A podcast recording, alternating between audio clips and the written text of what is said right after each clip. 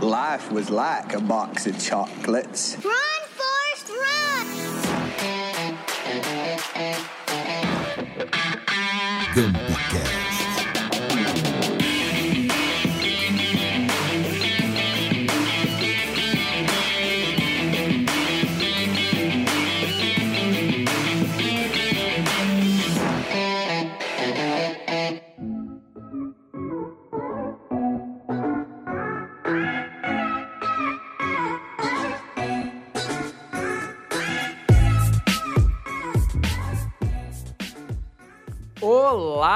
Olá, tá no ar o Gampcast. Esse podcast é realizado pelo pessoal da Gamp Casa Criativa, mais do que uma agência de publicidade. A Gamp une comunicação, design e inovação de conteúdo para entregar resultados surpreendentes. Ah, que puta agência, né? Grande, grande agência.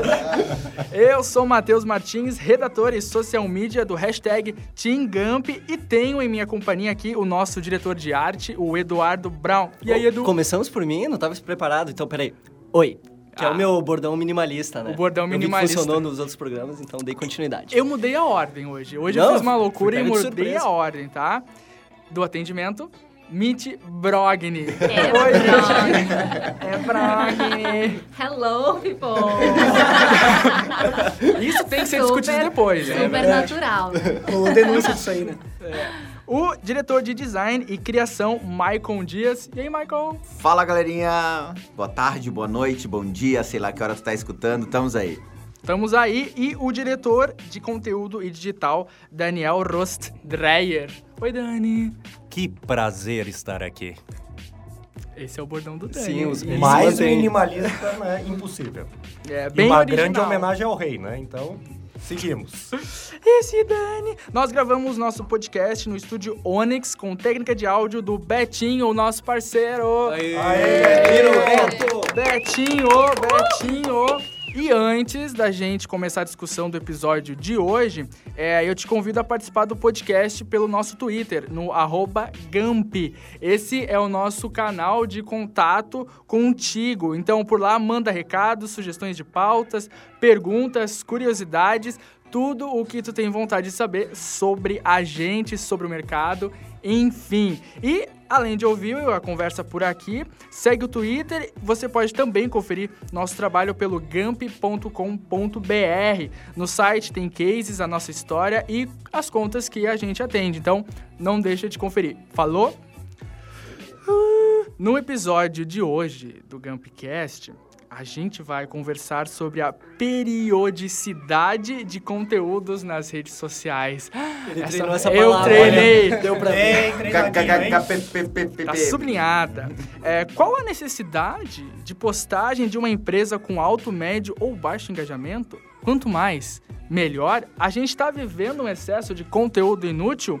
Não sei, porque para falar sobre esse tema temos a presença de dois colegas da Gamp que se juntam à roda. O nosso mídia, Renan Vargas. Oi, Renan! E aí, gurizada, tudo certo? Tamo aí pra discutir um pouquinho sobre redes sociais, vai ser um papo da hora. Olha, Olha que só. articulação! Só eu bate palmas. Só eu. Tá bom? Tá, vamos lá, vamos bater palma pro Renan. É isso aí. E. Opa! Royal, Royal aqui. E a coordenadora de atendimento, Ellen. Uau. Oi, Ellen! Aê! Eu tenho bordão, hein? É a primeira vez. Meu bordão é Oi, amigo! kkkk. Perfeito. Já fica pros próximos. Que chique, coordenadora. Vocês sabem que tem mais garbo que diretor, né? Olha, É só pra, só pra ressaltar. pegou pesado, hein? Eu vou ali tomar um café e já volto. Ei, Matt! Isso aí. Segura, Calma. segura. Então, episódio de hoje. Por que os cards não estão aparecendo pra mim? Bom, vamos então do início. Antes da gente entrar no nosso assunto principal, vamos contextualizar é, as circunstâncias que nos levaram até o presente, né? Hoje, com mais de 2 bilhões de usuários no Facebook. É como surgem as redes sociais, é, essencialmente qual é a finalidade e como a gente chega até a forma que é, nos relacionamos digitalmente hoje, Dani. Olha, é um. Eu sempre acabo recebendo umas perguntas complicadas no começo de, de cada episódio, né? É que tu é um cara mais antigo, então... mais tu, antigo. Eu ia né? dizer que as redes sociais, Então- na verdade, são uma coisa dos jovens, né? Mas, de qualquer maneira, é é importante a gente entender que as redes eh, sociais, elas nasceram como redes de relacionamento. A gente vê hoje o produto pronto e presume que ele já surgiu assim, mas ele nasceu da necessidade de várias plataformas, e a mais conhecida que a gente teve no início foi o Orkut, de unir pessoas e elas trocarem informações. E qual era o grande diferencial por ser uma rede de relacionamento? O grande ideia das pessoas se relacionarem e elas serem as criadoras do conteúdo. né? Então, nesse primeiro passo orgânico das redes de relacionamento, não existia lugar para as empresas. As empresas não estavam presentes lá. Isso era um movimento totalmente das pessoas. E então a, a chegada das empresas nas redes sociais ela foi acontecendo aos poucos, de forma ah, não oficial, quando as empresas acabavam criando as próprias comunidades ou os próprios perfis nas, no, no Orkut.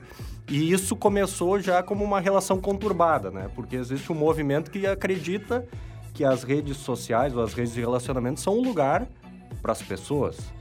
E as empresas sabem que querem ah, propagar a sua mensagem onde as pessoas estão. Então, como a gente falou, hoje no Facebook são 2 bilhões de usuários. né? Só que a ideia é que a quantidade é qualidade, que a gente já falou em outros episódios, não é necessariamente verdade. É, hoje se criou a máxima que as empresas têm que estar nas redes sociais, mas será que isso é verdade? É, e aí eu jogo a bola para as outras pessoas, porque eu acredito que eu já dei minha contribuição aqui. De forma muito eloquente. Obrigado pela presença, Dani. E até o próximo episódio. É, seria Ah, mais isso. Mas isso, isso que o Dani falou é, é, é muito real em praticamente todas as mídias sociais quando elas nascem, assim. Elas são muito focadas no usuário, porque elas precisam fazer que a, a- de alguma forma com que a rede funcione. E a rede só vai funcionar se as pessoas socializarem através dela. E as empresas entraram de metidas, mas obviamente que essas mídias entendem que as empresas são a grande forma de monetização dessas mídias. Então elas começam a montar estratégias para que as para que existam existam fanpages, existam ah, ah, company pages no LinkedIn, ou seja, formas das empresas oficialmente terem um canal para se comunicar e começar a pagar mídia, porque daí as- elas estão se monetizando. Ah, e, e sim, a gente fica naquele grande limbo de entender que as pessoas estão na rede social para entretenimento. Elas estão lá para buscar temas que elas gostam de seguir, para conversar com pessoas, postar sobre a sua vida, acompanhar a vida de amigos. Gente, é para isso. E, e o grande segredo das marcas é entender como elas vão realmente entregar um conteúdo ali ah, alinhado com o que as pessoas estão procurando, ou se elas vão ser, na verdade, um grande ah, vírus, brincando assim, no meio daquela coisa toda que tá só atrapalhando. Né? Não tá agregando valor e não tá gerando continuidade para a marca. Daí a marca tá achando, ah, mas eu impactei tantas pessoas. Tá, mas impactar, tu impacta num outdoor, tu impacta num anúncio de revista, tu impacta de várias formas. Mas na rede social tu quer engajar, tu quer conteúdo de qualidade. Se não tem essa sinergia, cara, tu só tá tirando no escuro e não tendo resultado nenhum, né? E esse lance, eu vejo a rede social como uma grande forma de distribuir conteúdo, né? Já que a gente está falando do início delas, porque quando a internet surgiu, ela dá uma democrati- democratizada na informação, né? Porque antes isso ficava restrito a um determinado grupo de pessoas que tinha acesso às mídias tradicionais. E aí, a partir da rede social, ah, desculpa, a partir da internet, as pessoas podem produzir o seu conteúdo. Só que antigamente a produção estava ali, mas como as pessoas encontram aquele conteúdo? É através de buscador? Como é que faz, né? E aí a rede social surge justamente como uma plataforma perfeita para as pessoas produzirem seu próprio conteúdo, né? E distribuírem ele no local ah, onde tá todo mundo, onde as pessoas estão ali e têm acesso a, a aquele conteúdo produzido, né? Eu É, tenho e- essa... e isso que tu falou vem muito com com o Dani falou ali da, da evolução dessas mídias. Gente, quem tá usando o Facebook nos últimos dois, três anos, enfim, ou, né, ou, Ou até mais, né? ou até um pouco mais, ah, não acompanhou, assim, a evolução da usabilidade da ferramenta, de tudo que eles passaram a adicionar, agora tem isso, agora tem isso. É que tem tanta atualização hoje em dia que parece que o que tu tem hoje no Facebook sempre foi assim, né? E tu fica com aquela sensação de que isso é natural, mas toda hora isso tem uma evolução. Ah, agora pode subir vídeo, né? Ah, Agora dá pra colocar vídeo. Dá pra fazer live. Agora não é mais só o curtir, agora tem vários tipos de reações que tu pode colocar. Obviamente que ela vai evoluindo e ela vai trazendo novos formatos de interação. Um Face não deixa só foto, ou só texto, ou só vídeo. Tem mais um monte de forma de, de, de colocar. Esses dias nós estávamos mesmo discutindo na agência, né? Foto 3D, Ah, né? sim. Tu sobe uma foto, ele, ele provoca o, 3D o efeito 3D na tua foto. Toda hora ela tá tentando experimentar alguma coisa. O pior de tudo é assim, a gente vê que o feed das pessoas hoje, o nosso é cheio, né? Tu dá uma hora, se tu ficar cada uma hora tentando atualizar, ele muda totalmente. É, é, ele não segue nem todo mundo que a gente que a gente tem como amigo. Ah, existe toda uma regra de algoritmo lá pra mostrar isso, né? Tá Porque senão vez- não teria como a gente olhar Cada conteúdo, vez tão né? ah, mais completo, eu diria, que a gente não busca mais uma marca que a gente curte ou quer saber alguma coisa sobre. Tu não entra mais no site, tu não pesquisa no Google, tu coloca direto no Insta, né? Vamos dar um exemplo do Insta aí, porque eu consigo ver todas as fotos, eu consigo comprar através dele, eu consigo ver a, a forma que a marca se posiciona através de vídeo, de foto, é muito louco, né? E por sinal, até a gente, em algumas reuniões, a gente acaba falando sobre a síndrome do Facebook. Que é exatamente esse movimento que as pessoas têm de dizer, eu vou entrar no Facebook para ver É. tal marca. É um E a pessoa começa a rodar a timeline e ela esquece do que, que ela ia fazer. Então é um desafio tão grande para as marcas serem relevantes no mundo onde as pessoas têm um déficit de atenção generalizado. As pessoas vão lá dentro com um objetivo e esquecem daquele objetivo. Eles vão e começam a fazer outra coisa. Então aí vê que está diretamente associado à quantidade de pessoas que a gente acaba absor- absorvendo aqui de conteúdo, ah, que é um desafio gigante, não só para as marcas, mas para nós mesmos nos comunicarmos com quem a gente quer chegar, mesmo da, de uma questão pessoal, né? Vocês sentem que hoje em dia é, rede social e internet viraram sinônimos? É, porque isso que a Mint trouxe já é uma coisa curiosa, né? Quer dizer, tu não entra no Google e sim no Instagram. Como é que vocês enxergam é, essa percepção? Eu acho que é, é porque tá todo mundo na rede social, né? É isso que deixa a rede social interessante. Por exemplo, ah, tem redes sociais que não deram certo e justamente porque não- as pessoas não estão lá, né? Então, por exemplo, antigamente o tráfego de um site de notícias, ele vinha pelo buscador, né? Ou, sei lá, 60% dos acessos era da home.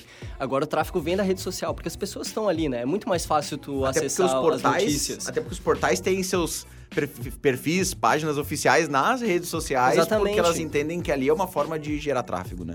E agora, é, misturando essa questão, eu queria falar sobre conhecimento e informação. Tem uma indagação bem interessante que é, diante de tanta informação, há conhecimento na era é, da globalização digital? Como é que vocês diferenciam esses dois conceitos?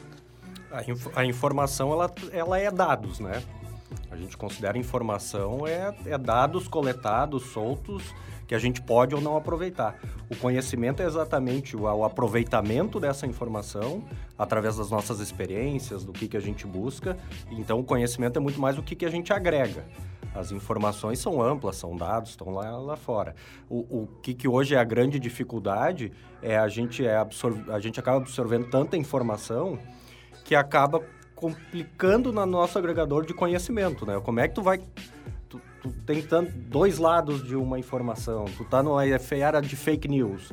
Ah, como é que tu consegue gerar um conhecimento ou uma própria opinião de- sendo bombardeado de tanta informação? né? Ah, pegando marcas, por exemplo, quando elas postam algum conteúdo e começam a ser, as pessoas começam a gerar reações com comentários positivos, negativos. Muitas vezes eh, são comentários que são fake news e, e, e, e para grande maioria aquilo é conhecimento, aquilo é não, a empresa realmente fez aquilo. Quantos cases de fake news a gente já viu ah, contra empresas? no mercado que não existiram. A gente já teve um, um case, né? Ele lembra da Sim, quando teve o, a greve dos caminhoneiros, que uma das ah, que foi uma é um, é um case enorme da agência de gestão de crise na rede social. 11 dias com, com loucura de atendimento. E todo mundo comentando e falando várias. jogando as informações lá, mas que não eram que verdade. não eram verdadeiras. Eles che- chegou, teve, não sei se foi concorrência, a gente não tem como, como dizer, concorrência da Rede Sim, mas chegou a ter ah, fake news de fotos de de preços de combustível em Totem da Sim que eram falsos, que foram manipulados para dizer que a Rede Sim tinha ah, elevado seus preços enquanto o presidente Neco estava na rede social fazendo um vídeo que não ia mexer. Então, assim, aquilo passa a ser conhecimento, informação e é fake, só que as pessoas vão, acreditam. Então, realmente é um mundo que é um, ah, que é o que a gente falou ali no início. É relacionamento, é socialização. E a socialização é a mesma coisa que um papo de boteco. O papo de boteco tem um cara que tá dando a informação verdadeira, tem um outro que tá aumentando, tem o outro que falou uma mentira para poder agradar. E, e, e aquilo é informação que rola na rede social, né? Tanto que a gente, se tu parar pra ver quantos influencers e quantas pessoas. ah, tu vê o movimento de. A rede social delas é o que elas gostariam de ser, né? Elas vendem uma felicidade e uma alegria que elas não têm, né? Até onde isso é verdadeiro, né? E até onde uma empresa também consegue identificar isso nas reações dos seus seguidores, É, e a da própria presença, marca. a presença das empresas nas redes sociais, bem como tu falou, relacionamento. Então, a forma que elas vão se comunicar precisa ter muito cuidado, né? Tem que falar, tu tem as- os grandes cases de, de- das empresas que se dão bem nas redes sociais é justamente porque elas incorporam uma persona, entendem o seu público e se comunicam de igual para igual, né? Não aquela coisa dura jogando um monte de conteúdo lá. Então é muito importante a empresa se ver assim como uma pessoa e comunicar tete a tete ali com o consumidor dela. Essa questão da persona a gente vê, né? O Michael trouxe vários dados aí que nos mostra como o âmbito digital ele tá bagunçado, né? Agora tu imagina como que uma empresa vai se posicionar nessas áreas sem um planejamento, né?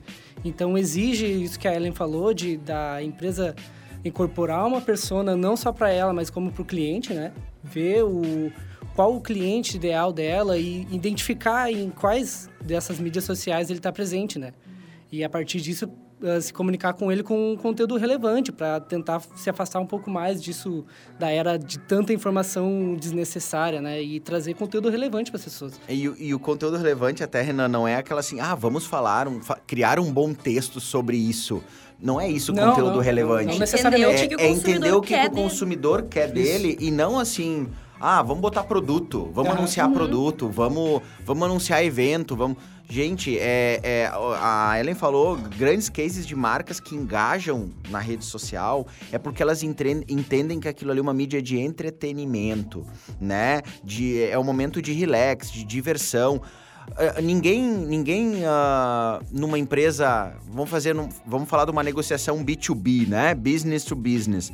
Ah, não vai rolar num Facebook, porque a hora que o cara tá no Facebook, o cara tá no lazer dele, ele não tá procurando um negócio pra empresa a qual ele trabalha. É, existem mídias específicas para isso, né? Exato. No B2B, o LinkedIn é muito forte para essas relações, né? É, e de entender o que Sim. quem eu Cada- quero atingir em cada uma delas. Tem um dado super bacana da, ah, da Consumoteca Lab, ela fez uma entrevista com mil pessoas. ah, e dessa entrevista, ela trouxe um dado que 78% dos entrevistados são incapazes de assimilar todo o conteúdo que são expostos diariamente. E daí vem bem ah, em ah, de batendo de frente com o que a gente está querendo trazer do excesso de conteúdo, né? Ah, se, esse é- se é um número tão grande das pessoas que elas não conseguem assimilar o que elas veem, por que, que minha marca precisa postar todo dia? Por que minha marca precisa postar duas vezes ao dia? Será que a minha marca tem ah, uma quantidade de conteúdo a- adequado àquela mídia para fazer esse volume de entrega? E, e vamos para outro lado ainda. Ela tem grana para potencializar toda essa quantidade de conteúdo? Ou ela vai ser uma, ah, uma mídia que vai aparecer só para o departamento de marketing, para agência e para mais 10 pessoas, porque a, o Facebook e outras mídias não fazem mais entrega orgânica. Eles querem que seja pago. É que parece que virou uma regra, né? Tipo, deu esse boom das redes sociais, não, tua empresa não tá, na- não tá lá, tem que estar no Facebook, tem que estar no Instagram. Mas depende muito, né? Do produto do cliente, do público dele. E às vezes a resposta é não. Ele É, não não tem que estar que lá. tá lá. Agora, É. imagina tu, uma empresa de B2B, não necessariamente tu tem que estar no Facebook para construir relações disso, né? Ah, tem, existem outras mídias que te entregam esse, esse tipo de, de direcionamento mais adequado porque tu precisa. Então, com certeza, um planejamento da empresa ah, entender, primeiro, né? Entender qual é o cliente e onde ele está. Para a partir daí ele, ela começar a se comunicar com ele dentro do- dos interesses dele, né? E quando ele precisa. não só entender o público, né, e- mas entender também qual é o objetivo da empresa dentro daquela rede social. né? E para isso tem várias redes sociais, É, porque cada uma com seu objetivo. né? Porque nada está escrito em concreto, nenhuma regra definitiva. A gente pode pegar um exemplo de uma empresa ah, B2B e a gente vai dizer, ah, no Facebook não é para essa empresa, mas ela pode mostrar bastidores, ela pode gerar relacionamento, ela pode até, num certo momento, criar uma comunidade de pessoas que querem buscar, buscar talentos, trabalhar. Então, e, ah, as redes sociais, com um objetivo bem definido, com planejamento, com uma criação de persona, com entendimento, elas são uma ferramenta muito positiva. né?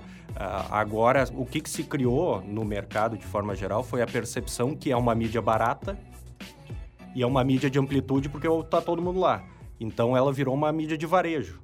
Ah, eu quero vender meu produto, mas a função, e aí a gente volta para o histórico de redes sociais, não é esse. É uma rede de relacionamento. É, é para as marcas se relacionarem com o seu público. Muitas vezes ela é, é um tiro pela culatra que, a- que o usuário lá se sente traído pela marca quando ela tenta empurrar um produto. Ela quer, na verdade, criar um relacionamento. Então, realmente, as redes sociais são para todos? Não necessariamente. Agora, com um objetivo determinado interessante, ela pode ser sim uma ferramenta muito valiosa para a empresa. Com objetivo e com mídia. Com mídia. É, pois não, é. não dá pra Principalmente. pensar, tem que ter mídia pra trabalhar na, na rede social. É. A gente vai ser ilusório e dizer, ah não, vamos trabalhar organicamente, né? Ah, se tu tiver um conteúdo do caralho, quem sabe ele vai organizar, ele vai funcionar organicamente, mas um conteúdo muito pensado nessa questão do entretenimento, do Do relacionamento. viral, né, Michael? A gente já falou tanto ah, na nossa queimação de pauta clássica, a gente conversou sobre dois cases, né? Que é o, o Jardim da Ressurreição, né? Que é um cemitério, e a Prefeitura de Curitiba, né? Então, assim, são dois lugares que enga- engajam muito, mas porque elas entenderam que elas podem comunicar aquilo que elas precisam através de um, um formato, vamos dizer, de entretenimento ah, que engaja. Agora, toda, toda empresa vai poder fazer daquela forma? Não. Um né? perfil de, de prefeitura, né? Que tem tudo pra ser um saco Sim, ninguém que olhar. tem tudo pra todo ser mundo reclamar lá. dar-? Ah, minha rua tá com buraco, olha aqui. É verdade. Não, e uh, pegando o gancho que o Michael falou ali da questão da, do alcance orgânico das mídias, né? Eu eu trouxe uns dados aqui, principalmente do da, de Facebook e Instagram, que o Facebook, por exemplo, ele foi... Teve, né, no início, uma alta entrega de...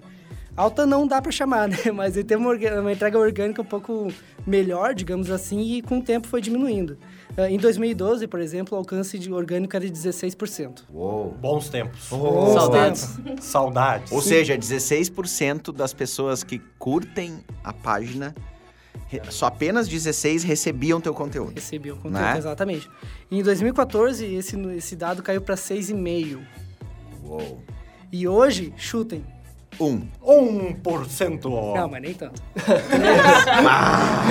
Eu dei- dei uma rasteira no pessoal aqui, mas é 3%. Ah, tá bom, né? Tá bom. Tá, tá, tá bom, mas imagina, né? Ou seja, Tem- se tu tem um milhão de pessoas na tua fanpage, apenas 30 mil, tô bom em matemática? Uma, o, Putz, o é bom na matemática. Quando começou, eu sabia que ia ser um desastre. Eu sabia. 30 mil pessoas recebem na- no, no rolar do feed. Apenas 30 de Imagina. Ah, detalhe, curtidores da página, né? Curtidores da página, não estamos Precisa falando... ser pessoas Quem não que já curte criaram um não vai aparecer, Então, né? só para quem tá nos ouvindo entender o contexto, ou seja, tu tem um, um número X de curtidores, tu entrega para 3%, ele tá no momento de lazer, ele tá no momento que ele não quer receber propaganda e tua marca tá lá impactando ele de alguma forma. Tem que ser de forma relevante, ou seja, não tem que ser, tem que ter E- planejamento, tem que ser bem pensado. E é muito inteligente da parte do Facebook, por, por exemplo, porque ah, a pessoa tá lá para ver sobre a vida dos outros, das pessoas próximas. Esse é o grande interesse na rede, né? Então, ele, ah, além de apresentar baixando o alcance orgânico mais conteúdo das pessoas com quem tu te relaciona, ele ainda consegue capitalizar em cima das empresas, né, para que elas tenham realmente alcance. Porque é aquele lance que eu comentei ah, lá no início, ela tá distribuindo conteúdo, né? Uma coisa que é revolucionária, né? Nos primórdios da internet isso não existia, então eu, eu considero um movimento muito inteligente e natural, né? Na verdade, se a gente pensar em forma de mercado, existem dois Facebooks, né? Esse é o correto o uso do plural, Facebook? Facebook. Facebooks. Não sei. Se não é, vai ser agora. Facebook, Se não é, tu acabou de duas inventar. É um conceito. Olha, é trademark.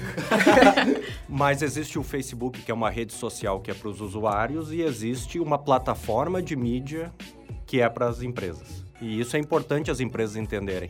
No momento que, que a, a, tu está utilizando a plataforma Facebook para atingir os usuários, mas tu não é um membro ativo da rede social.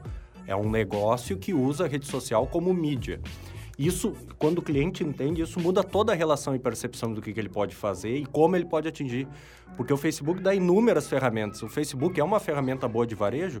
Ela pode ser, porque ela tem um, uma base de anúncios de cliques, ela tem uma base de anúncios de remarketing.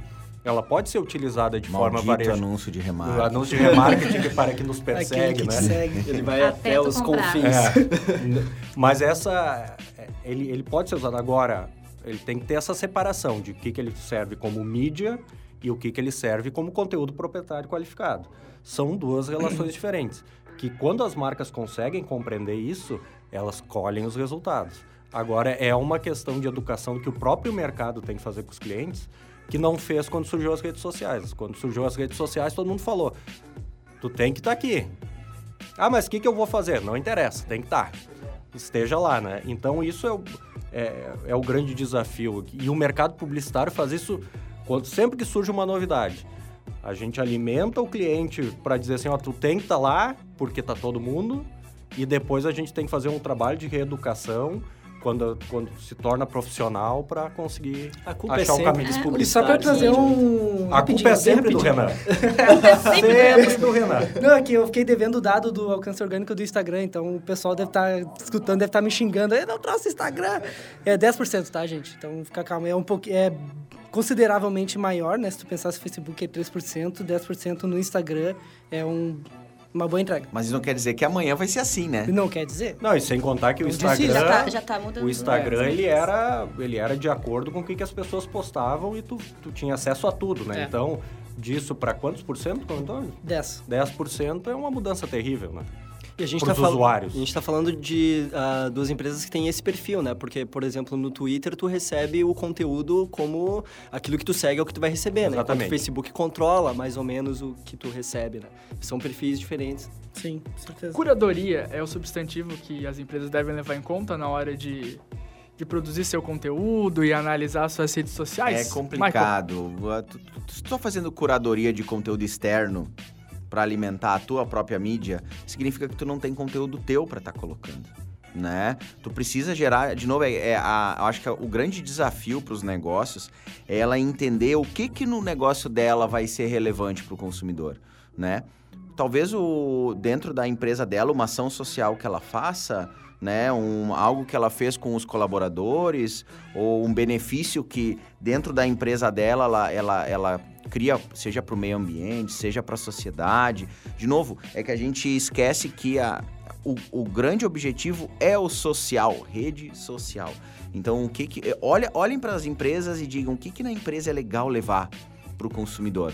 Agora, eu só tá cuspindo um feed de produto, produto, produto, produto, produto, não vai engajar. Não, não, não, vai, não vai trazer retorno. A gente acaba achando que tem, que, que estamos aparecendo, ah, se gera relatório lá só com views, né? Ah, quanto, qual foi o alcance dessas postagens? Mas não teve relevância, as pessoas passaram reto. O alcance foi contabilizado, mas elas passaram reto. O desafio é realmente gerar um conteúdo proprietário, um conteúdo que e a- até o, o termo legal do proprietário não significa que eu vou entrar na modinha do que tá bombando. Vamos lá, um meme, né? Vai ter um episódio sobre memes, né? Antecipando, spoiler. Mas assim, ah, bombou o meme, mas daí tu vai ver o teu feed é um monte de empresa fazendo aquele meme, né? E aquilo, pô, já virou chato, Até né? porque hoje a quantidade de posts que a gente vê que tem likes comprados, hoje não tantos likes, mas tem até vendas de comentários, né?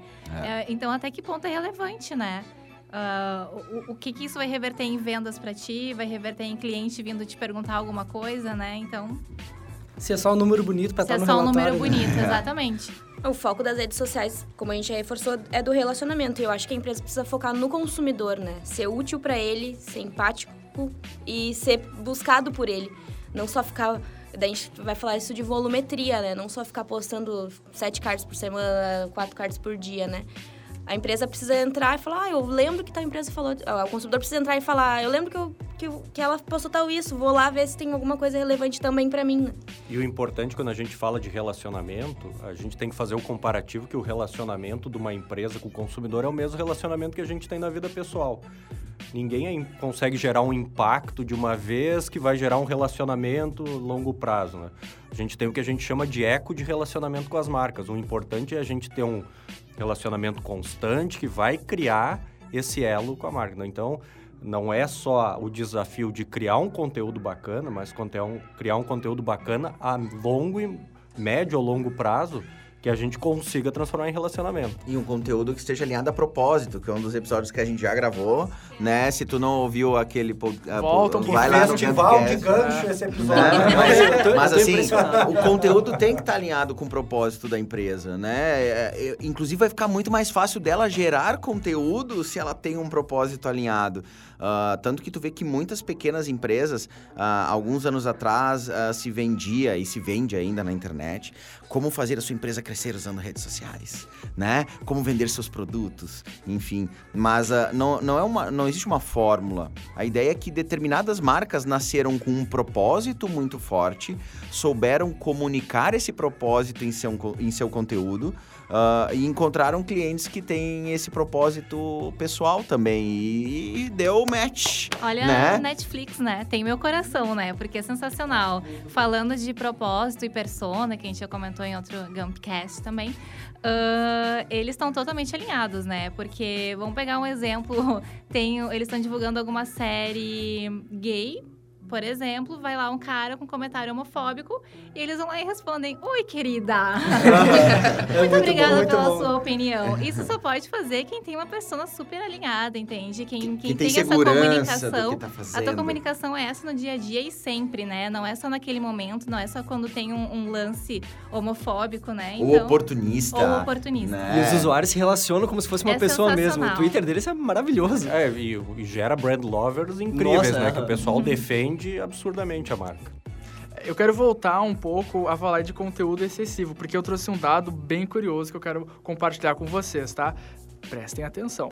É, um estudo da ID para AMC eh, indica que em 2020, se a gente adicionar todo o conteúdo digital eh, do planeta, e aí inclui filme, livro, eh, documentos, dados, enfim, em, em iPads, e criar uma pilha imaginária com eles, a altura dessa pilha vai ser igual a dois terços da distância entre a Terra e a Lua.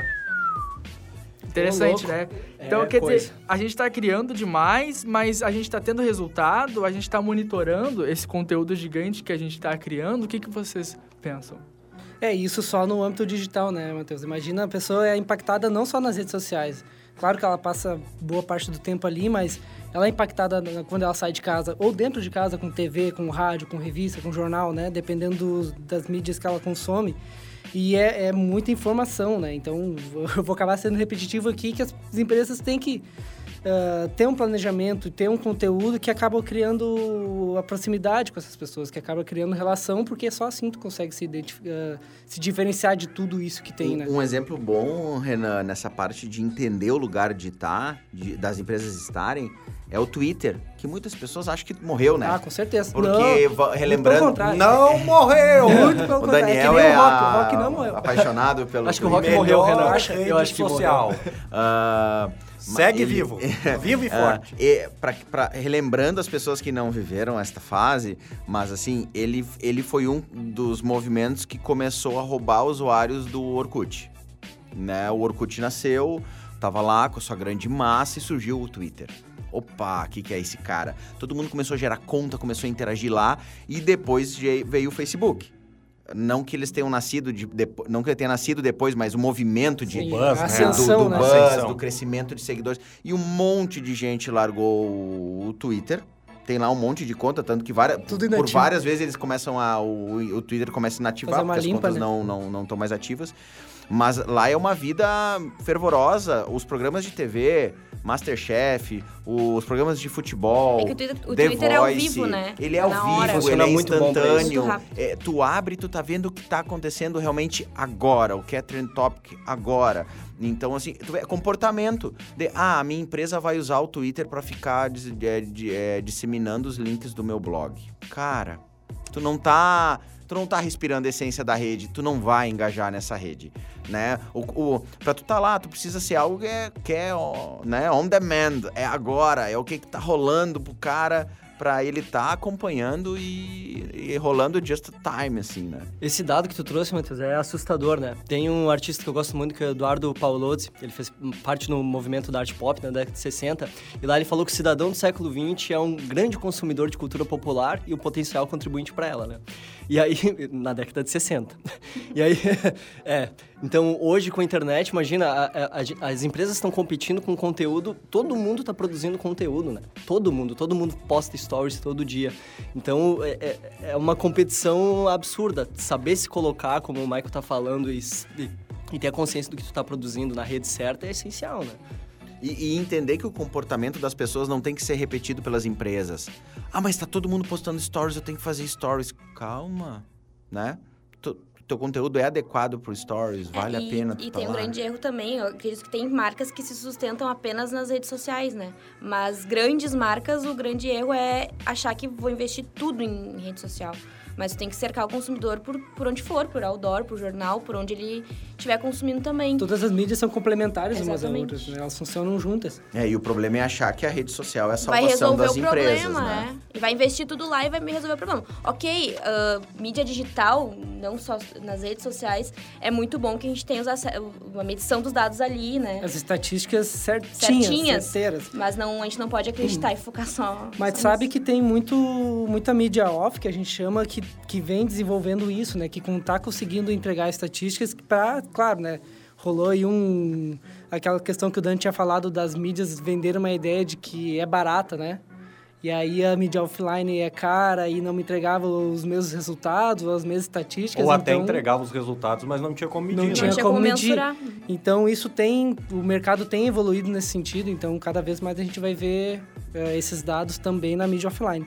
É, e até porque um determinado público ainda vê nas mídias tradicionais, assim, uma, ainda dá uma grande importância, né? Sim, Dependendo sim, do tem, teu segmento, tem é- é muito importância, né? certeza. Vocês acham que esse excesso de conteúdo ele tem algum efeito negativo nas pessoas? Tanto usuários quanto a empresa de entrar nessa, nessa loucura, né? De precisamos, precisamos, precisamos. O que, que vocês pensam sobre Eu isso? acho que talvez nem. Como o, o alcance ali que o Renan falou, nem, às vezes nem chega, né? Talvez o usuário nem perceba e a empresa está se escabelando, se matando para postar 20 mil conteúdos e não tá chegando. Então, por isso, o planejamento precisa ser muito bem pensado, definido verba, impulsionado certinho nos públicos. É, e quando tu tem um conteúdo chato, vai ser natural. Os caras vão começar a discutir, a te bloquear, deixar de te seguir, né? De novo, não é o foco delas naque- nas, nas, nas redes sociais, nas mídias sociais, né? Simplificando, a empresa não pode ser o cara chato da festa. É, É, exatamente. Não, Todo mundo agora, se divertindo. Olha meu produto. agora sim, é, é uma coisa que... mas eu tenho isso. Eu, Só- no, no meio da roda de na cerveja e tal. Gente, eu tenho um produto pra vender pra vocês. Herbalife. Putz. Dani Herbalife tava pra patrocinar o Gumpcast. É isso que eu vou falar. Eu quero Eu falar. Positivamente da Herbalife. Eu pesava 130 quilos. Olha como eu estou agora. Você de casa não pode ver. Mas eu estou muito bem. Eu posso confirmar É. isso. Tá bem mesmo. Eu. eu... Olha, Daniel, eu não sei o que eu faço contigo, cara. Eu não Eu sei. prometo que eu vou me comportar. É que ele é muito jovem, né? É, Dinâmico. tem conhecimento de vida ainda, né? Enfim, mas é, eu achei uma, uma, uma frase bem interessante do Pierre Bourdieu. Acho que é assim que se fala. Olha, Treinou, hein? Treinou também. É, eu fiz muitas pesquisas antes. ele é um sociólogo francês e ele escreveu um livro sobre o consumo da TV. Isso é, é bem antigo, né? Mas eu acho que é bem interessante essa frase aplicada aqui, né? Quando a gente tá falando sobre redes sociais e conteúdo. É o seguinte, eu vou dar uma lida e depois vocês dão uma pincelada sobre isso. É, para ser o primeiro a ver e a fazer e ver algumas coisas, está se disposto a quase tudo. E como se copia mu mutuamente visando a deixar os outros para trás, a fazer antes dos outros ou a fazer diferente dos outros, acaba-se por fazerem todos a mesma coisa e a busca da exclusividade que, em outros campos, produz a originalidade, a singularidade, resulta aqui na uniformização e na banalização. Muito bom. Eu acho que assim, agora os colegas voltem aí o podcast, uns segundinhos, escutem de novo, né? Pra, Pra entender. né, racionalizar. Outro cara que fala isso, agora me fugiu o nome dele, ele escreveu A Sociedade do Cansaço, é justamente isso, de que na busca da diferenciação, todo mundo acaba sendo igual, né? É que nem outro autor que fala isso, que é o... Quem mais? Vamos lá. Tô catando no Google aqui o autor pra falar alguma coisa. no Clube da Luta a gente tem isso, né? Que tudo é uma cópia da cópia da cópia da cópia da cópia infinitamente, né? Tudo é um remix, na verdade, E né? o que diferencia de novo, volta ao episódio do propósito. As empresas que são verdadeiras no que elas comunicam, como é que uma outra empresa vai copiar o propósito da outra? Não tem como. Então, se ela tem um propósito e ela gera conteúdo realmente legal daquilo, realmente quem for fazer algo igual vai ser taxado por todo mundo como cópia, né? E é diferente do que a, a grande maioria do, do movimento das empresas fazem. Todo mundo tá fazendo, vamos fazendo, vamos fazendo e aquele monte de conteúdo igual, né? E é, é, sobre a internet, né? Quer dizer, a gente tá falando sobre isso e a internet é, é, é um, é um elemento, né? É uma coisa que é justamente para educar, para criar uma ó, ideias e, e Conexões. pensamentos é muito maior. E vocês acham que a gente tá ah, tá sendo o efeito contrário? Quer dizer, a gente tá criando para um vácuo? Quer dizer, do importante é ter e estar postando, mas sem aprofundamento? O que, que vocês acham disso? Eu acho que, pegando esse gancho, eu acho que a gente tá criando um monte de gente a- ao que a gente falou antes, do conhecimento e informação. Parece que todo mundo sabe de tudo. Que todo mundo sabe do que tá acontecendo aqui, que tem informação daquilo, que aquilo é verdade. Tá na internet, é, É, verdade, tá na né? internet, é verdade, né? Então, ah, infelizmente, as, as redes sociais acabaram virando a grande fonte de, de consulta de informação das pessoas. E isso, com certeza, gera um, um- um conflito e um, e um problema social, né? De, para ser administrado muito grande. Imagina para as empresas, então, né? Ela tá nesse limbo de, de verdade, de fake news, de informação rasa, né? Cada vez parece que tem menos especialistas, né? E mais generalistas, né? Por quê? Porque bota no Google, olha lá no Facebook. Ah, não, mas eu, tô, eu acompanho três canais sobre esse conteúdo no Facebook, eu já me considero um cara conhecedor. Não, a- a- aí tá o grande desafio da- dessa gestão de conteúdo, né? Tu entendeu agora, Dani? Eu acho que eu, é, é, eu não ouvi a pergunta. Não, eu acho que, a, que a- o que, que a gente tem que entender é, é que a internet é meio. A gente presumir que a internet surgiu para a gente crescer ou agregar, na verdade, ela é um meio de propagação. Como a gente utiliza essa ferramenta cabe para cada usuário. E o que, que a gente precisa ah, colocar na nossa cabeça é que esse comportamento de internet ainda é muito novo na sociedade. A gente ainda está descobrindo como lidar com. Olha aí o áudio vazando. Olha, olha. A gente ainda está aprendendo como conviver ah, com essa relação com a internet. Então, a, a gente vê hoje que no Brasil 6 milhões de pessoas acreditam que a Terra é plana. Acho que o Renan acredita Não, que a é- Terra é, é- plana. E né? não é? Que é Eu também isso? tô né? nessa dúvida agora. Claro que é, não, não ouve ele. Então, Esclarece, esclarece. Então, ah, tu querer culpar a internet por isso, não. É um comportamento das pessoas, né? As pessoas vão ter que criar esses filtros como é que elas vão absorver. E eu acho que não é o papel das marcas ah, estarem presentes nesse tipo de, de, de relacionamento. As marcas, elas têm um relacionamento comercial e um relacionamento de propósito com seus, com seus clientes. A gente tem que entender que tem um objetivo que é negócio e ela tem que usar o meio para comunicar. Se a gente começar a trazer as marcas para isso, começa a complicar ainda mais essa relação. A gente ainda está numa fase de aprendizagem de como lidar público, internet, absorver conteúdo. E a gente, é, o bacana é que a gente começa a perceber certos movimentos nesse sentido, né? As pessoas estão começando a ter filtros maiores. A gente viveu o boom do, do fake news, o boom de informações excessivas, erradas, e, e a, e a gente está buscando melhorar nesse sentido. Então eu acho que ainda não é o papel das marcas se preocuparem com isso. Já que a gente estava falando de aspectos negativos, tem um aspecto que eu acho péssimo de rede social, que é a tendência a gente ficar cada vez mais enclaus- enclausurado na nossa bolha. Porque, ah, por exemplo, o Facebook, ele começa a te mostrar só o que tu quer, né? Ah, o Eduardo gosta disso aqui. Daí o algoritmo vai lá e começa a me apresentar conteúdo, vai me apresentando aquele conteúdo. E muitas vezes eu fico sem o contraponto, né? Sem a outra opinião. Esse eu acho um dos, dos aspectos mais negativos, assim, da- das redes sociais, né? Fica aí a reclamação. Eu, eu vou dar um exemplo. Eu, às vezes eu acesso aquela parte do marketplace do Facebook, né? Cara, aquilo é um veneno, meu, porque tu procurou um produto ali, ele te passa uma semana jogando aqueles produtos, né? De gente, de pessoas que nem nós, anunciando produtos mais alinhados com aquilo que eu pesquisei. Tá, mas quem disse que eu quero continuar olhando aquilo, né? Mas não, ele, ele muda e ele tenta me direcionar. É realmente porque é muita informação, é muita coisa. Então ele, obviamente, ele tá buscando monetização, né? Ele tá buscando rentabilizar. Ah, quem é que nunca acessou um site, uma loja virtual e depois voltou pro Face ou pro Instagram e aquela, aquele produto passou a te perseguir? Ou tu compra e depois vem a oferta. É, tu compra e vem a oferta com desconto que dá vontade de te matar, né? É, mas isso é aquilo que o Dani falou, são dois Facebooks, né? E, e a empresa ela tem que entender ah, quando o conteúdo dela é relacionamento, que eu acho que é aquilo que entra pro feed, que é aquilo que vira conteúdo proprietário, e quando ela vai fazer mídia. Quando ela vai fazer, promover um produto, promover um serviço, promover um evento. Aquilo é um post de mídia, não, não tem que estar no feed. Aquilo vai lá, patrocina para aquele público que tu quer atingir, determina uma verba e faz uma ação de mídia. Vamos, vamos fazer uma, uma analogia com mídia tradicional. Quando as pessoas querem impactar um público de uma cidade, elas vão lá, elas procuram uma mídia de lá, elas fazem um outdoor local, elas fazem um jornal, mesma coisa, né? Agora, se eu quero impactar alguém com um produto na mídia digital, eu vou lá, pago e filtro o perfil da pessoa que eu quero, a região que eu quero e causo o impacto. Porque a proposta é uma mídia de impacto, não é uma mídia de engajamento. Eu não vou publicar lá uma, uma calça jeans e achar que ela é uma mídia de engajamento. Eu tô vendendo um produto. Então, esse foco muda. tu, tu- tu vai ver que os resultados mudam totalmente quando a empresa passa a agir dessa forma.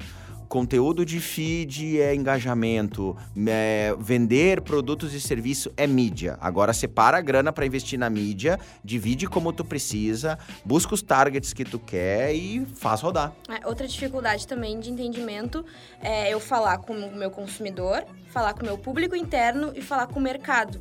Então tem todos esses públicos ali nas redes sociais para todo mundo e como é que eu vou balizar, né? Tem, ok, a gente tem o LinkedIn que é mais interno, tem o Facebook, o Instagram, mas é muito difícil de entender, ficar postando lá tudo que aconteceu internamente na empresa, né? É, pode ou não pode? É, eu posto é, produto. Talvez é Então- legal assim, ah, o tipo de conteúdo interno que eu vou ter, eu vou lá, interno e mercado, vou pro LinkedIn. Às vezes o interno, eu posso ter um grupo no Facebook. Que vai resolver, N- Nós lá na agência não temos o Workplace, que é o nosso ambiente de, de, de conteúdo interno, né? Ah, existem outras plataformas para tu alimentar isso, né? Então entende, ah, para essa mídia meu foco é consumidor. É público final, vou gerar conteúdo só para ele. Mercado, vou lá pro LinkedIn, gero só para ele. Ah, eu quero ter mídia de vídeo, posso criar meu canal no YouTube. A, a ideia é que o ano que vem o tempo de audiência do YouTube ultrapasse o da TV aberta. Gente, ano que vem, 2020.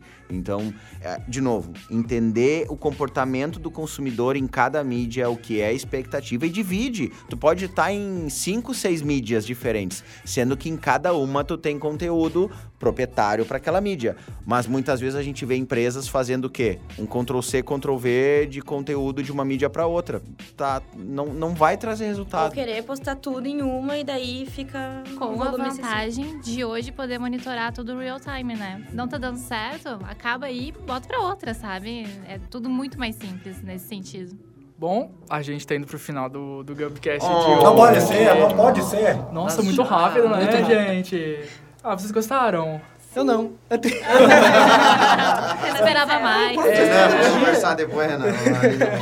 Olha, esse, esse rapaz é sincero, hein? Muito sincero, não, Não, tem tá como ter. Não tem- Tá ótimo. Não, só não sei, vai, continua. Não, Continua. pode falar o que, que Não, o que eu queria. Não sei se tu. Estão parecendo dois canadenses. Não, Você vai tu, primeiro. tu. Não, por Mas eu queria Finaliza, falar, finaliza. Dar uma dica aqui que o pessoal, que a gente deu tantas dicas de como se comportar, de como escolher as redes, como elas funcionam.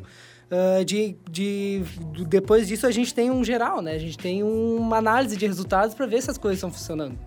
Então não adianta tu tá lá postando, tu tá lá planejando e, né, só, só jogando conteúdo para as redes sociais, sem planejamento ou com planejamento também, se tu não sabe se elas estão funcionando. Sem então uma análise, né? exato. Ah, o monitoramento diário, semanal, aí vai depender de cada uma das empresas, né? Mas é necessário sim uma análise de resultados. Daí a periodicidade fica a critério de cada um. E eu queria dar quatro dicas do que é importante Tempo. as pessoas estarem em 30 segundos. O Matheus Melhor estranho. Vai, vai, vai. Vou lá, vou lá, vou lá.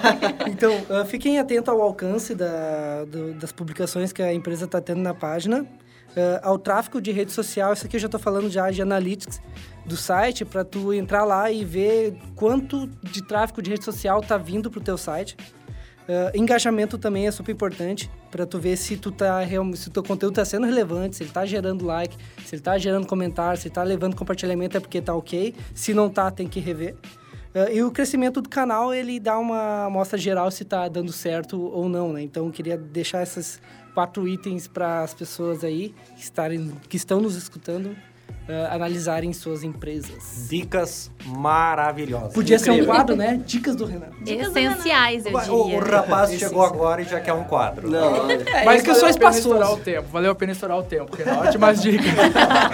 De nada. Valeu a pena, tá? Vamos para as nossas dicas, porque dica é sempre bom. Peraí. Minhas dicas de novo? Tá... Não, não agora só as do Renan, agora É, não só as do de Renan. O Renan foi precipitado. né? É, é Não, não, ele já gente. abriu já deu o gancho, tá? Não, tá bom. sei. Vamos para as nossas dicas de hoje. Meet. Eu. É. Bom, a minha dica é um arroba, né? É um Instagram. Um e como a né? gente tava falando de um mundo superficial nas redes, de como é fácil ficar colocando só o que tá tudo certo, minha viagem, minha vida feliz, né? O corpo sarado, tudo em dia. Tá descrevendo meu perfil. Ah, ela deve estar falando do meu. Era uma live. Eu indico aqui o arroba do Obvious Agency. A Obvious é uma agência, ah, um perfil que tem um, um conteúdo feminista super leve, muito legal.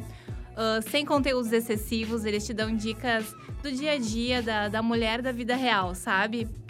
Sem aquela coisa de academia todo dia e super mulher, né? Que é muito normal a gente ver hoje. Eles têm um, um conteúdo, assim, bem próprio, ilustrações bacanas. Toda segunda-feira eles te dão dicas para passar aquela semana mais leve. Então eu acho super legal, fica essa dica. E eles também têm um podcast, então é arroba o arroba deles. E para vocês conhecerem o podcast, é o Bom Dia Óbvios. Lá eles também têm conteúdos toda semana, se eu não me engano, toda segunda-feira de manhã, com convidadas famosas, Manu Gavassi, essas blogueirinhas, assim, mas com conteúdo bem direto e próximo. Indico eles. Show. Show, show, De show. bola. Danny Boy. Eu vou indicar um canal do YouTube, que é o Vox, VOX. É um jornalismo diferente. A série deles, Without Borders, é fantástica, onde ele é uma série de 3, 4, 5 vídeos, geralmente de 15 minutos, onde eles vão para localidades pouco conhecidas. Uma das últimas que eles fizeram foi Hong Kong, então eles, eles explicam como é que funciona essa loucura de Hong Kong, que é um estado que faz parte da China, mas é independente. Então, é, vai no YouTube, as redes sociais deles são maravilhosas. O Vox faz um jornalismo de uma maneira jovem, ah, com uma linguagem solta, que vale muito a pena conferir. Então, acessem o Vox. Massa. Michael. Bom, minha dica é um livro. O nome do livro é Economia dos Desajustados. Ah, ele fala muito como o pessoal da periferia, como foras da lei, como ah, dissidentes usam de forma criativa para fazerem várias ações que muitas grandes empresas não conseguem, né? Então é uma bela leitura aí para fazer as pessoas pensarem e terem um olhar através do mundo onde elas não vivem e tirar muitos insights. Vale a leitura. Show. L. Minha dica, a gente tava conversando acho que ontem no almoço lá na Gamp, que eu tô assistindo uma série da Amiga Netflix, que é Truques da Mente, que parece ser super rasa, assim, mas é bem interessante, que conta como, nó- como a gente processa certas informações, então a gente passa a entender melhor como- por que, que a gente age em determinadas situações, e durante a série tem testes, que é bem legal de, de fazer. Essa é a minha dica. Fica a dica. Eduzinho. Minha dica é uma rádio online, que o nome é Poolside FM. Ela tem umas três estações, é o Hangover Club, Tóquio. Cadê? Deixa eu consultar minha cola. Tóquio Disco. E é muito legal porque ela tem uma estética musical de anos 80, 90. E o site, ele remete aos primórdios da internet. Ah, eu vi. É, Alguém é- mandou esses dias também. É muito bacana. E além de tu poder ouvir tuas musiquinhas com toda essa vibezinha, ele tem uns vídeos rolando de propagandas antigas dessa época ou programas de TV. Então tu tá sempre sendo estimulado visualmente por esse tipo de conteúdo. Então é muito massa pra A quem quer dar é uma válida. fugida do Spotify e parar de ouvir Obrigada, só Edu, aquilo. mesmo. Ah, olha aí, ó, minha dica já impactou uma pessoa. Vá atrás. Poolside FM. Poolside. Renanzinho. Eu queria aproveitar, eu queria aproveitar esse novo espaço aqui Mais uma dica. para fazer um jabazinho na humilde, na Olha humildade. É muita cara de Eu pau. não acredito. Eu não acredito. Foi o Edu que me Não convenceu. Eu não pode queria. Não, é verdade. Eu, eu vou, vou fazer esse disclaimer que realmente ele não queria fazer. Eu disse, Comercial, como não? comercial. Pra quem gosta de um bom mate, um bom chimarrão, tem uma página super legal, uma página, um perfil no, no Instagram muito bacana, de minha autoria. Não querendo me gabar aqui. É arroba underline meu mate, não esquece do underline. E é lá o underline tem... escreve ou é o underline a, o tracinho? Não, o underline o tracinho. É, Tracinho é importante baixo. deixar claro, né? E lá a gente eh, traz algumas. eh, tem uma galeria com várias fotos bem massas de chimarrão, com paisagens lá. Se tu curte chimarrão e tu, tu, tu entende o que eu tô falando, tu toma, tu vai tirar uma foto, tu vai querer compor um cenário com ele. E lá E a eu gente posso tem uma galeria. cuias, Renan? Pois é, eu ia chegar aí. Eu. Assim, o nosso patrocínio vai ser uma cuia pra cada Cuias personalizadas com frases. Como faz? Então, Conta pra faz? gente. Com o os nossos mate- bordões. Lá então tem alguns produtos, se tu curte chimarrão, se tu quiser dar uma olhadinha de leve, tem algumas cuias que a gente produz que é com leather feito à mão, que tem toda uma proposta artesanal, uma proposta de carinho, de paixão, todo um propósito.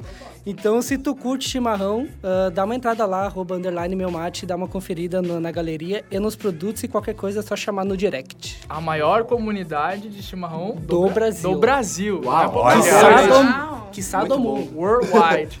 Muito bem, e a minha dica é também um arroba, né?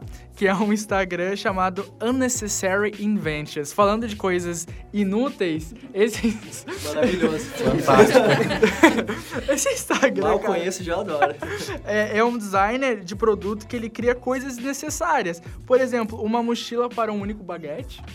Né? Muito bom. Tá na França, Isso é o nano nicho, Dando né, que a gente nicho. tanto discute. Tem que botar em prática, cara. Coloca o baguete nas costas e vai dar um rolê. Assim como uma pulseira com thumbs up para um cachorro. Interessante, né? Muito bom. Interessante. Um armário para meias, por exemplo. Necessário. Necessário. E por último, um guarda-chuva para não pegar sol na tela do celular. Ótimo. Olha, Gênio, isso né? é útil, hein? É, não, é, é- é- parece idiota, mas se tu pensar, é Sim, muito criativo. se tu Pensar é muito É, não, eu acho, eu acho super, super criativo, assim. daí. E as fotos são muito boas. Então, arroba Unnecessary Inventions. E chegamos ao final agora sim do Gumpcast, né? Sem ser interrompido pelo Renan. Eu te convido a, a seguir a gente no Twitter, no arroba Gump, onde tu consegue enviar as tuas sugestões, as tuas perguntas, enfim, as tuas curiosidades, o que quiser. E conferir também o nosso site, que é o gump.com.br, para conhecer a gente melhor. Eu sou o Matheus Martins e no elenco está Eduardo Brown, Tchau, pessoal. Até a próxima. Daniel Hostreyer, Valeu, galera. Maicon Dias, Falou, galerinha. Mitch Brogni, Até mais. Renan Vargas Tchau, gente. E Ellen Resch. Tchau, amigos. Eu tenho um bordão de saída, maravilhoso. É isso aí, a gente volta logo logo com o quinto episódio do Gumpcast. Valeu!